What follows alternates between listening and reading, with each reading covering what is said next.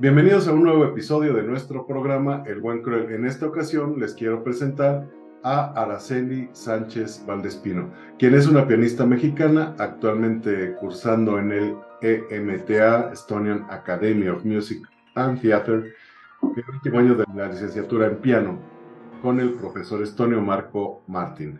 En 2020-21 estudió interpretación clásica en piano con el maestro Jaceps Vitols en la Latvian Academy of Music con el pianista Toms Ostrovskis. Luego, 2019-2022, estudios de licenciatura en Ingeniería en Ciencias Ambientales, RTU, en la Riga Technical University, Universidad Técnica de Riga en Letonia. En 2016 y 17 estudió interpretación clásica en piano en la Academy Music Prince Rainier Tercero, Principado de Mónaco, con los pianistas franceses Laurent Lonso y Laurent Cavazzo. Yo sé que los franceses, tú sabes francés, se van ahorita a dar de golpes porque yo no sé de, francés mucho. En 2015, el primer año de la licenciatura en piano en la Universidad Nacional Autónoma de México, en la UNAM, con la maestra cubana Ninouska Fernández. Ha recibido varios premios. En 2020, el primer lugar en la Universidad Técnica de Riga, RTU. En 2015, la mención honorífica de la Bienal Internacional de Piano, Internacional de Piano de Baja California, México. En 2010, tercer lugar del concurso nacional de piano en Parnasos, México. Y 2008, primer lugar, concurso regional de piano de la Escuela de Bellas Artes de Toluca. Ha dado una serie de conciertos en la Salle de Cetual, en l'Hermitage, en Mónaco, Catedral de Mónaco, en la Ópera de Monte Carlo también, en el Teatro de Bastia, en la isla de Córcega, Sala Carlos Chávez en la UNAM, bueno, que es icónica, Camersal, luego en Riga Technical University Hall, aula magna de la Rectoría de Toluca, el famosísimo Museo Nishizawa de aquí de Toluca y Casa de la Mora. Ahora pues, bienvenida. Eh, yo tengo el gusto de conocerte, como te decía hace un ratito, no de manera personal, pero sí a través de, de todos los sueños de tu mamá, como por, conocerla, todo lo que has cristalizado, lo que has hecho, que es muchísima. Y este, pues sé que, como dice ahí tu reseña, que eres pianista, ingeniera, políglota, pero pues bueno, bienvenida. Sí, muchas gracias por este espacio y muchas gracias a todos los que están interesados en escuchar este podcast. Gracias. Muchas gracias, Sara. Pues estamos muy interesados porque nuestro podcast es un podcast que normalmente, como te comentaba, es literario, pero ahora estamos tratando de abrir un poco hacia, hacia las demás artes y bueno, tú, tú representas una de ellas que nos gusta y nos gusta mucho. Normalmente nuestras entrevistas las comenzamos con una serie de preguntas cortas, de respuestas rápidas y pues lo que se te ocurra tú nos irás contestando. Y la primera es, ¿qué representa para ti la palabra piano? Es una pregunta que me gusta mucho porque de hecho para mí piano es literal una máquina con la que puedes hacer magia porque puedes producir sonido. El piano es un mecanismo que funciona con física, presionas una tecla, un martillo golpea una cuerda y eso produce sonido. Pero lo que se me hace fascinante es cómo algo, un fenómeno físico puede producir magia.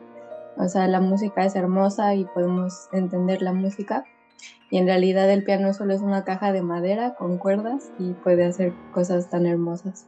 Ok. La palabra angélica. Angélica, pues creo que viene del nombre angelical de los ángeles. Ajá. México. O México para mí representa colores y contrastes, porque podemos encontrar de todo eh, contrastes en comida, en música, en la alegría de la gente, en los paisajes de la naturaleza. Hay otros países que son como muy iguales, por ejemplo Estonia, donde vivo ahora es muy hermoso, pero todo es bosque, bosque, bosque, bosque y ya, no hay otra cosa.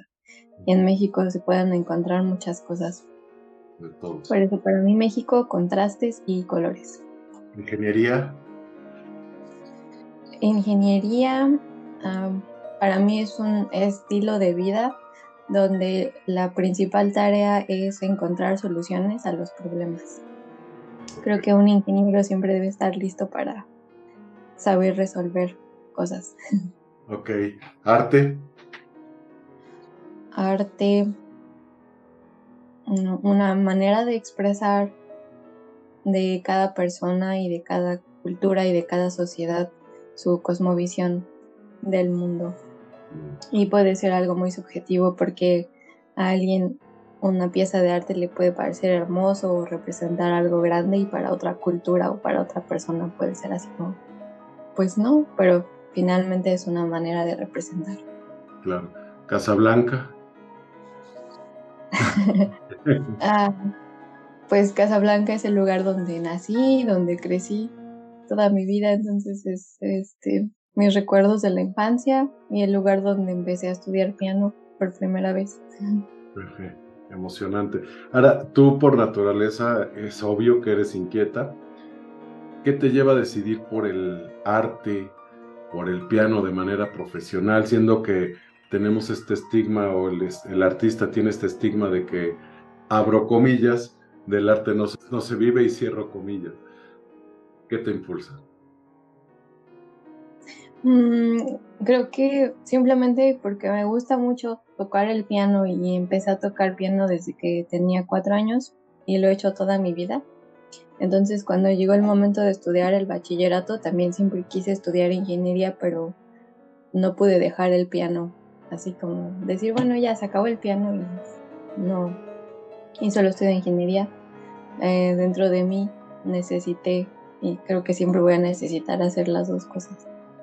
El arte y la ingeniería. No hay nada, no tiene nada que ver todo este tema que a veces nos estigmatiza de que pues, es que no se gana y de ahí no vives y etcétera, etcétera. Solo los grandes, solo los buenos, tú no vas a poder, tú no vas a vivir. Sí, creo que sí es muy difícil, pero uno siempre tiene que ser muy creativo y inventarse proyectos y conciertos y, no sé, ofrecer cursos, clases, hacer asociaciones con otros músicos y montar un concierto, montar un festival, porque si nada más uno espera que te hablen así del Carnegie Hall en Nueva York, pues no, nunca vas a hacer nada. ¿El artista por naturaleza sufre, Ara? Sí, yo creo que sí, porque el arte, bueno, como artista tienes la responsabilidad de hacer las cosas de la manera más perfecta posible. Entonces siempre hay dentro de ti una sensación de que por más que hagas no está bien y que puede estar mejor. Y aunque a la gente le guste y te digan muy bien y todo, dentro de ti es como, no, pudo estar mejor esto, pudo ser mejor esto otro. Y tengo que hacerlo mejor.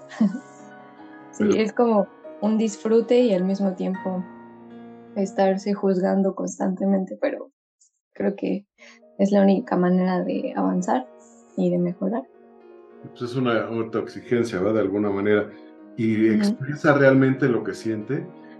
Es un buen, una buena manera de, expresar lo que uno siente o lo que quiere uno que sientan los demás. Eh, ¿Qué? ¿Juzgarse o el arte en sí? El arte. Sí, yo creo que cuando uno hace bien su trabajo como artista, realmente le contagias a la gente la idea sin que sepan de qué es la pieza o de qué se trata. Y a veces cuando acaba el concierto y se acercan y te dicen, ay, no sé, sentí mucha tristeza o sentí, o me imaginé un hogar y me imaginé ternura. Entonces te das cuenta que hiciste bien el trabajo porque en realidad la música iba por ahí. Sí, claro, está llegando a su, a su destino, ¿verdad? Ahora, ¿tú estás siguiendo tus sueños? ¿Esto es lo que siempre habías soñado? ¿Estás en donde querías? Sí, la verdad sí, eh, estudiar la ingeniería fue un gran regalo, una gran oportunidad y la verdad yo nunca me esperaba estudiar aquí piano en Estonia, nunca me imaginé. Siempre mi plan fue estudiar en la piano, pero pues la vida me llevó a estudiar luego en Mónaco y luego en Letonia y ahorita aquí es una gran sorpresa, pero sí estoy donde quiero estar. Oye, Ara, ¿y tu compositor favorito? A Frédéric Chopin. Mm. Era un pianista y compositor polaco del siglo XIX y para mí es, sí, es mi favorito. Ah, suena ambicioso, esto lo preguntamos mucho en literatura y yo suelo preguntar, oye, si tú hubieras sido, bueno, si tú pudieras elegir de todas las obras literarias, esto lo vamos a pasar a las piezas musicales, ¿cuál te hubiera gustado haber compuesto tú o, una propia diferente?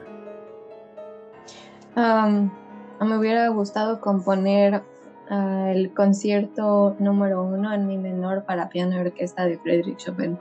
Se me hace algo tan hermoso y tan increíble que digo, ¿cómo alguien puede componer así.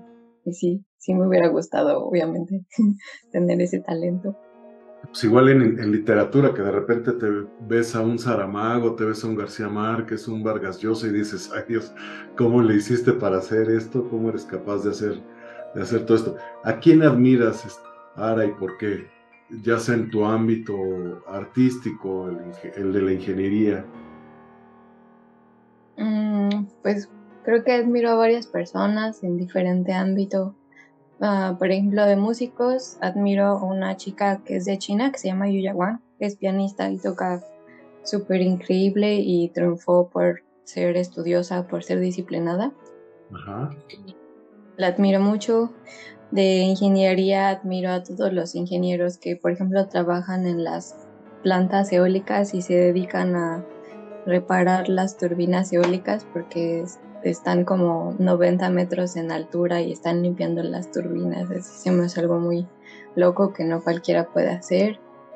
Y mm, admiro a mis papás porque se me hacen personas honestas y trabajadoras que me han enseñado siempre a seguir adelante y a crear proyectos. Por supuesto.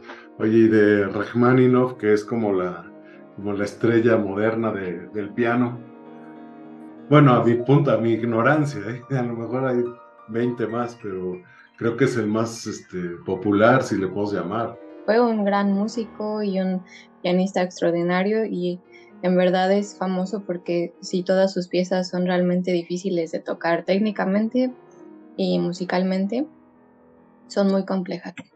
Entonces sí, sí tiene su chiste tocar Rachmaninoff y él sí era un gran músico también. ¿Y tú te has planteado en algún momento la posibilidad de componer o ya tienes alguna pieza compuesta? Sí, me gusta improvisar y hacer mis piececitas, pero la verdad nunca me he atrevido a enseñarlas o a tocar en un concierto. Estás como los poetas, que de repente hacemos poemas de amor y no nos gusta porque ya son muchos lugares comunes, las mismas metáforas, etc. Yo no soy poeta, pero bueno, los poetas, ¿verdad? ¿Crees que el arte en este momento requiere, en todas sus, las siete bellas artes, requieren de mayor difusión? Es muy lógica y muy obvia la pregunta, pero, pero es una aduana que teníamos que pasar.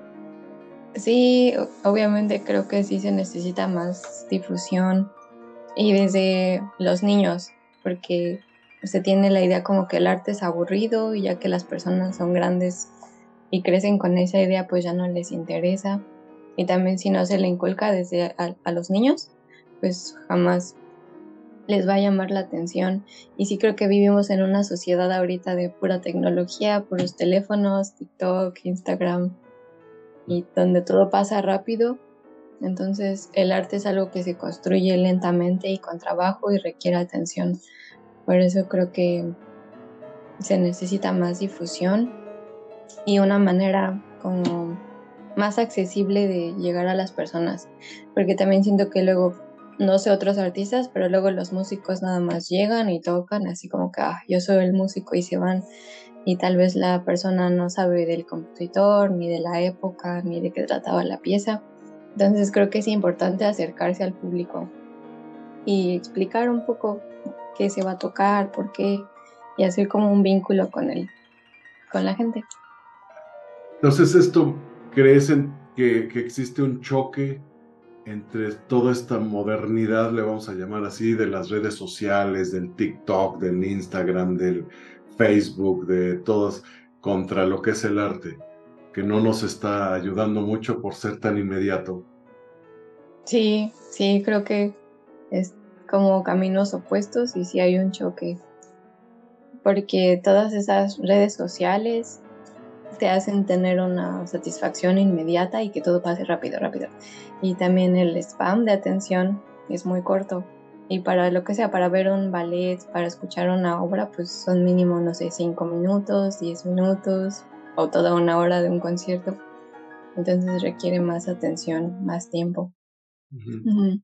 Entonces, aparte de esta convivencia con los espectadores o previa o posterior a un concierto, ¿qué más podríamos hacer para difundir el arte? Le voy a llamar asertivamente este, a, hacer esta difusión porque eh, yo me he dado cuenta, y no me refiero al arte, sino a la cultura en general, es una buena medicina para lo que estamos pasando hoy en nuestras, nuestras sociedades, ¿no? Que se nos están descomponiendo, se nos están este, voy, a utilizar una palabra muy este, eh, difícil, se nos están pudriendo. ¿Cómo podemos hacer? Porque yo creo que la solución está ahí. Sí, creo que para empezar, como que simplemente escoger piezas de música o de baile que sean, mm, ¿cómo decirlo?, accesibles porque hay piezas que son muy hermosas, así muy tranquilas o muy románticas y yo veo que de verdad hacen clic con las personas, aunque jamás la hayan escuchado. Pero si de pronto uno empieza a tocar algo así como muy difícil o muy técnico o muy contemporáneo, como que la gente dice, ay, ¿qué es esto? Entonces creo que para empezar, para atraer más gente, hay que pues tocar lo más bonito, lo más como sí, bonito, sencillo. Entonces esa sería una buena manera de, atraernos. Yo me acuerdo aquí en, el Estado de México, el famoso concierto de la Guerra de las Galaxias y el de los Beatles, era que no podías ni pasar. Y veía a, Batis y a los músicos así como diciendo, bueno, está bien, les vamos a tocar esto, pero era el que más, más este, audiencia tenía. ¿Será que esa es la manera de, irnos involucrando? ¿Cómo involucrarnos en este arte, en las bellas artes, en la música clásica, en la música culta? Sí, yo creo que exactamente así. Aunque suene un poco raro, pero es en un principio darle a la gente lo que gusta más y atraerlo porque, por ejemplo, muchas personas no saben qué es un violín o un cello o una, un corno o una flauta, lo que sea, ¿no? Entonces, aunque escuchen los Beatles o Star Wars, pero ya de una manera clásica se dan cuenta de que hay otros instrumentos, que hay otros sonidos, que hay otra manera de hacer música e incluso mezclarlo con ballet o con una obra de teatro. Y ya poco a poco porque sí, creo que luego el, error es así de que vamos a tocar directamente Stravinsky y Rachmaninoff y así, entonces la gente se queda así como, oh, bueno, ¿qué fue eso? ¿O qué me quieren decir? Que me aceleras tanto la máquina, ¿verdad? Oye, y, hoy eh, tuvimos la experiencia, creo, este, y me, voy a referir un poco a la, y, y espero no salirme del tema, de la ópera con Pavarotti, con Carreras, con este, eh, Plácido Domingo, de que se hicieron tan famosos que popularizaron de alguna manera la ópera. Eh, de ahí hubo orquestas, la orquesta de Berlín, recuerdo que también tuvo piezas el, eh, que fueron famosas y que empezaron a, a, meterse un poco hasta en la radio, o sea que ya, ya era de decir, bueno, este, a lo mejor con más distancia Bocelli y luego vinieron otros que se llaman El Divo, que ya son, son pero hacen arte, ¿no? Y hacen música de alguna manera. Hoy hay manera de seguir alguna orquesta, algún pianista, algún artista de la música que nos pueda como ir llevando de la mano a esta a esta involucramiento con la música. Mencionas una artista china, ¿no? Que admiras. Ajá, Yuya Wang. Pero mm, no, creo que en este momento el, arte, si es el arte clásico, si está como muy, o sea, los que estamos en el ámbito de música clásica sabemos quién es el gran pianista o el gran chelista o así. Pero en este momento no me viene a la cabeza así como un músico que diga, ah, sí, va a atraer muchas personas. Sí, creo que por este fenómeno de la televisión, ¿no? Que también está perdiendo como como este, el atractivo ahora son las redes sociales, el YouTube, ya no es tanto que, y antes sí era de que te ponían un, un concierto y lo tenías que de alguna manera escuchar y ver, ¿verdad? Sí, ahora ya todo está en internet. ¿Y, el gran sueño de Ara cuál es?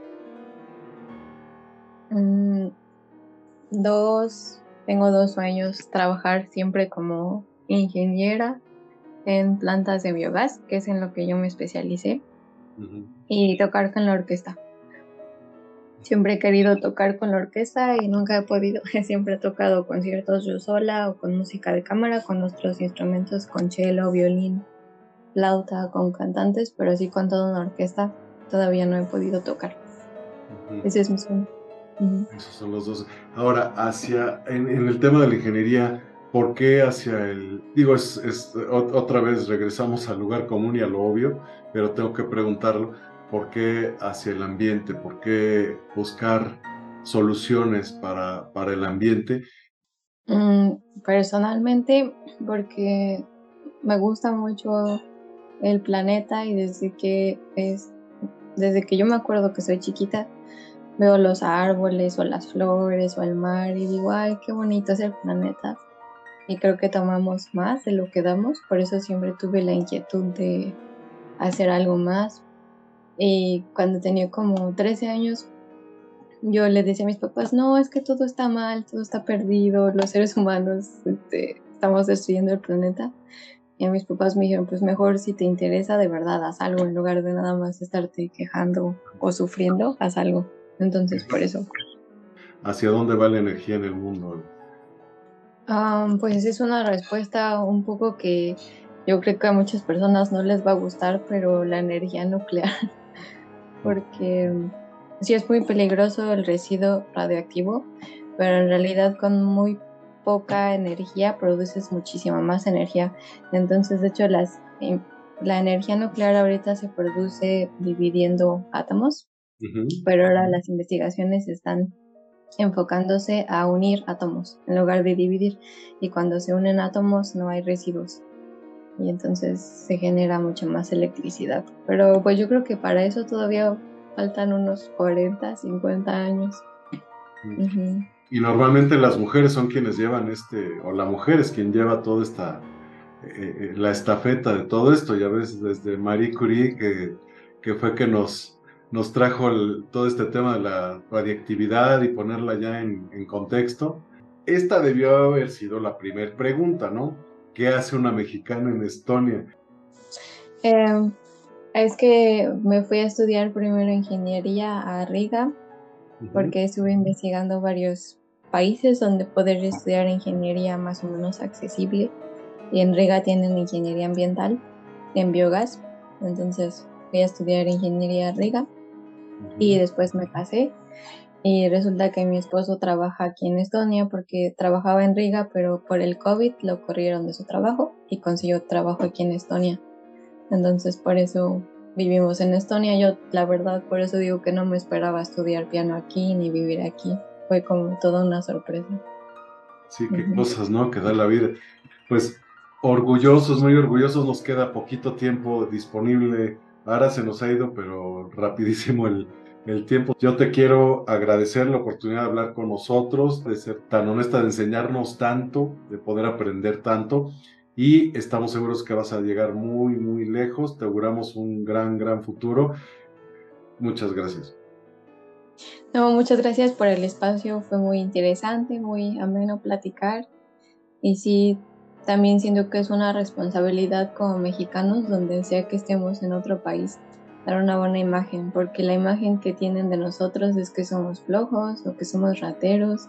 Y eso sí me he encontrado desde el principio, así, ay, eres mexicano, Pero ya que ven que uno le echa ganas y que estudia y todo cambia la, la, percepción, así como, ah, no sabíamos que hay buenos mexicanos. Y yo, sí, hay muchos mexicanos que son honestos y que son buenos y sobresalientes sobre todo, sobresalientes. Pues otra vez muchas gracias. No, muchas gracias y espero que les haya gustado, pues haya sido un poco interesante. Muchas gracias.